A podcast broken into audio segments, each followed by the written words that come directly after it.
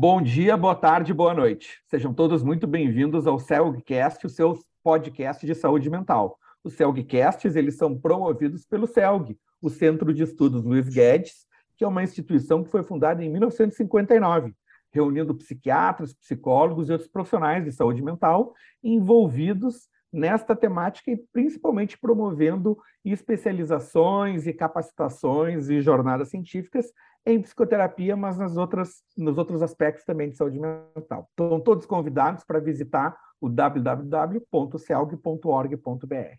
A nossa entrevista de hoje faz parte ainda do, da série Vamos à Jornada do CELG 2022, que vai ocorrer agora, de 4 a 6 de agosto, em Gramado, no Hotel Serrano, um evento presencial. E a temática deste ano vai ser resiliências, encontros e desencontros.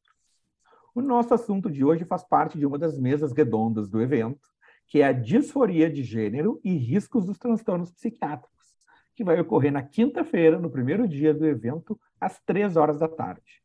A gente vai entrevistar uma psicóloga, a Bianca Sou, a Bianca, ela, ela fez a residência multiprofissional, depois da psicologia, ela fez a residência multiprofissional em saúde da criança, lá no Hospital de Clínicas de Porto Alegre, fez o mestrado e o doutorado dela nessa área de disforia de gênero, é pesquisadora em como detectar situações de disforia identidade de gênero e como realizar entrega de suporte e intervenções de saúde mental neste contexto. Enfim, ela trabalha com situações complexas que em muitas que estão muitas perspectivas ativas, perspectivas do paciente, da família, da sociedade, dos profissionais de saúde. Bianca, muito obrigado pelo teu tempo. Eu que agradeço, Alexandre, agradeço o convite é, de participar da jornada do CELG. Já participei como ouvinte, já estive lá assistindo, me atualizando, sempre muito importante para a gente na nossa formação. E estou bem feliz agora de estar no outro lado também, de poder compartilhar esse meu conhecimento. E receber também conhecimento das pessoas de lá, sempre é uma troca muito importante. Algumas pessoas vão dizer que está na moda falar sobre transexualidade, disforia de gênero, mas não é tem descrições de pessoas que têm esse tipo de sofrimento, dessa não sincronia entre o corpo e a mente há milênios já. E tu está trazendo um posicionamento, enfim, mais científico para ajudar as pessoas nessa situação. Eu gostaria que inicialmente tu nos desse um panorama do que, que tu vai abordar no evento. Sim, o tema principal, assim, da minha fala vai ser pessoas transgêneras e as vulnerabilidades em saúde mental é uma população que sofre muito estigma e preconceito, isso tem um impacto muito grande na saúde mental das pessoas e na forma como elas se inserem na sociedade. Né? Então, nós, enquanto profissionais de saúde mental, temos um papel muito importante nisso. E o foco vai ser principalmente nos aspectos clínicos que, que surgem na clínica de gênero. Uh, quais são principalmente, assim, quais são as condutas éticas e técnicas que estão sendo discutidas hoje pela comunidade científica que vão nortear a nossa prática. Como tu disseste, né, é um bastante complexo, com muitos tabus, então é bastante importante que a gente discuta essas questões e se atualize. Importante. E como é, que, como é que vocês vão trazer até a temática geral do evento, que é resiliências, encontros e desencontros, na temática de vocês durante o nosso evento? Tu sabe, Alexandre, que o nosso país, ele desde 2008, ele está na liderança entre os que mais matam pessoas com diversidade de gênero no mundo. E isso só para a gente ter um dado de realidade de quanto a nossa sociedade é hostil com essas pessoas.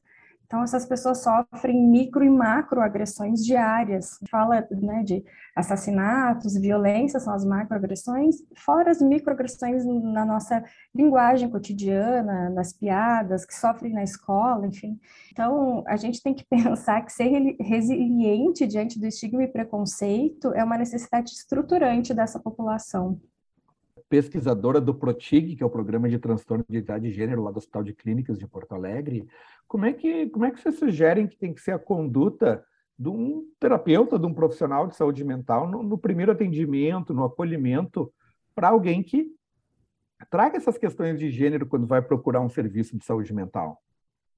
A gente até tem um nome atualizado agora, que é PROTIG, que é Programa Transdisciplinar de Identidade de Gênero, para se alinhar com as novas condutas da CID-11. Eu vou falar um pouco isso na palestra, atualização dos termos. mas as principais condutas, assim, principalmente, já começando por aí, né? É a gente está muito atualizado ao que está sendo dito, porque é um tema que ele mudou muito rápido. Na última, nas, nas últimas décadas, especialmente na última década, teve uma avalanche de conhecimentos, de publicações, de saber, né, no mundo inteiro, discussões uh, tanto científicas quanto populares sobre as questões de gênero. Uh, então, a gente uh, precisa estar atualizado nisso, é muito importante estar sincronizado com as discussões atuais, né?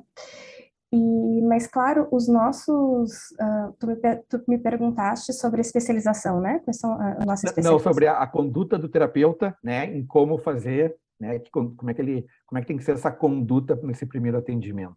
Ah, tá. Assim, tu, tá, tu tá antecipando as perguntas, tu já adivinhou, não tem como aí. Depois eu vou te perguntar como é que é a formação. Tá bem. Mas, tá é, Antes, é, antes não ver essa parte da conduta ali no primeiro tá. atendimento.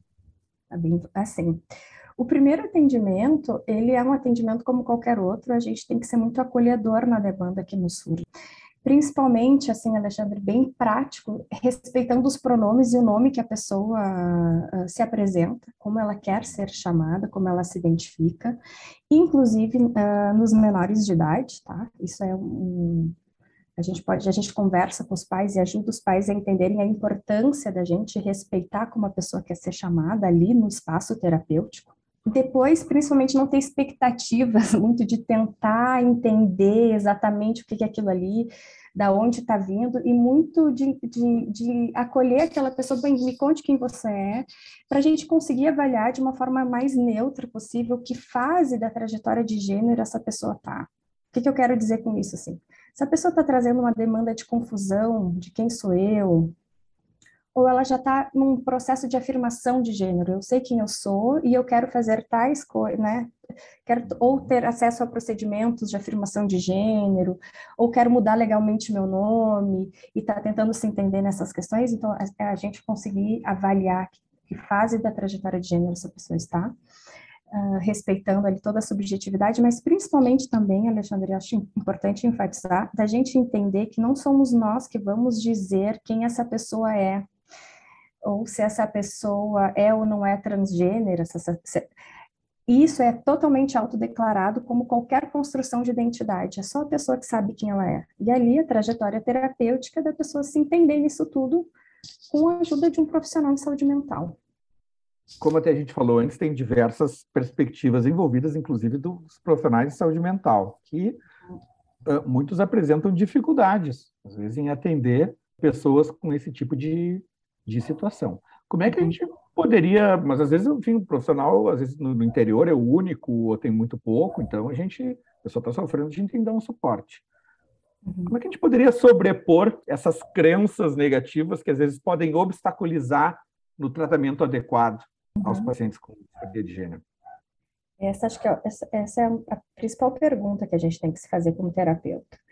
Porque, assim, alguns guidelines, alguns protocolos sugerem que os terapeutas uh, tenham algum tipo de, de, especialização em gênero, mas é porque eles partem do princípio que a nossa formação ainda é desatualizada, ainda tem muitos ruídos uh, de, de, de, uma psicanálise clássica, que entendia qualquer, uh, qualquer diversidade de gênero e de sexualidade como um desvio da normalidade, né?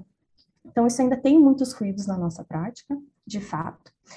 Então, a gente precisa se atualizar nisso, mas especialmente fazer uma jornada pessoal, como qualquer, como qualquer terapeuta em qualquer ponto da nossa, né, da nossa profissão, assim, fazer uma jornada pessoal, quais são nossos pontos cegos em relação às questões de gênero, a gente confunde muito papéis de gênero, expectativas de comportamento de gênero. Às vezes a gente tem dificuldade de entender que isso muda socialmente. Às vezes a gente entende muito bem cognitivamente, mas quando a gente olha para as nossas questões, a gente é um pouco alienado delas. Então é muito importante que a gente se aveja com isso, né? Que a gente lide com isso. É muito, tem uma pergunta que ela parece boba, mas que a gente tem que se fazer sempre assim, é o que que, o que, que me define como mulher, ou o que, que me define como homem? E se a gente for uh, se aprofundar nisso, é, é, muito difícil a gente ter uma resposta. Provavelmente a gente não vai ter uma resposta concreta ou única do que, que nos define, né? Então é importante a gente fazer essa jornada pessoal para não ter pontos cegos, né, diante uhum, das pessoas que nos trazem essas questões. para diminuir os pontos cegos, né? Isso, uhum. e... exatamente diminuir, a gente nunca, é. nunca escapa deles, né? Até tu chegou a trazer já um passando, tem especialidade específica, um conhecimento? Como é que, como é que os profissionais de saúde podem adquirir conhecimento sobre essa temática para poder aplicar isso no dia a dia, nos consultórios e, e hospitais, etc.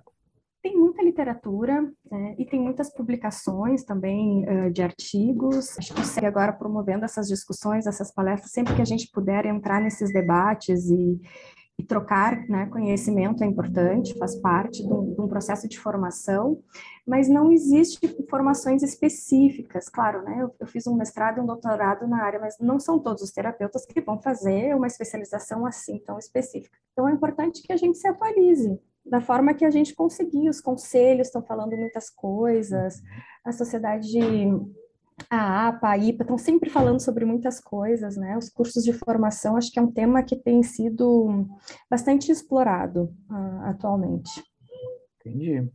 E para finalizar agora, quais que tu diria, sistematizaria como os principais desafios atuais em lidar com pacientes com disforia de gênero? Sabe, tem uma influência da sociedade, de hum. aspectos. Hum. Quais são os desafios mais importantes nesse contexto?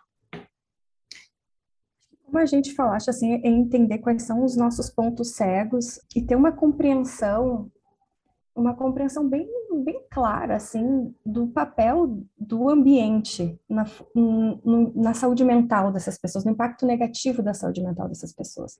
A gente fala ali, claro, de coisas muito subjetivas, simbólicas, pessoais, mas a gente tem que entender que a gente vive numa sociedade muito preconceituosa, estigmatizante, e que esses preconceitos constroem uma série de, como, você posso, como é que eu posso dizer isso assim, pequenas rachaduras no desenvolvimento emocional das pessoas, que é importante a gente entender da onde, como que o impacto do ambiente estigmatizante, né, como, como isso impacta na vida dessas pessoas e não excluir o que está acontecendo socialmente, né? Me fiz clara? Desculpa, Alexandre, talvez tenha me atrapalhado sim, um pouco. Acho que sim, é uma coisa que não, não é de uma hora para outra e, que às vezes tem muita influência que às vezes a pessoa não percebe uma coisa única, assim, é uma coisa que às vezes já vem de e... tempos e que vai exigir um, um tempo gente... até para se habituar. Exatamente, é porque a gente sempre, quando a gente vai para uma clínica mais clássica e vai falar sobre diversidade de, sobre de gênero e sexualidade, a gente pega um caminho muito da psique, assim, né? Ah, se, se desviou da normalidade, que, que psicodinâmica que aconteceu aqui para a pessoa ter esse tipo de comportamento ou preferência?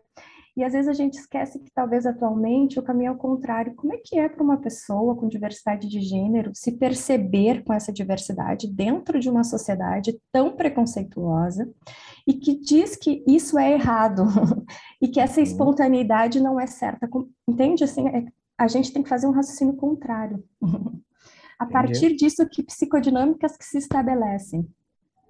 Excelente. Vamos ver mais isso de um modo mais aprofundado. É uma atividade com um período de uma hora, essa mesa redonda que a Bianca vai estar participando. Bianca, Selg te agradece pela tua, pela tua disponibilidade.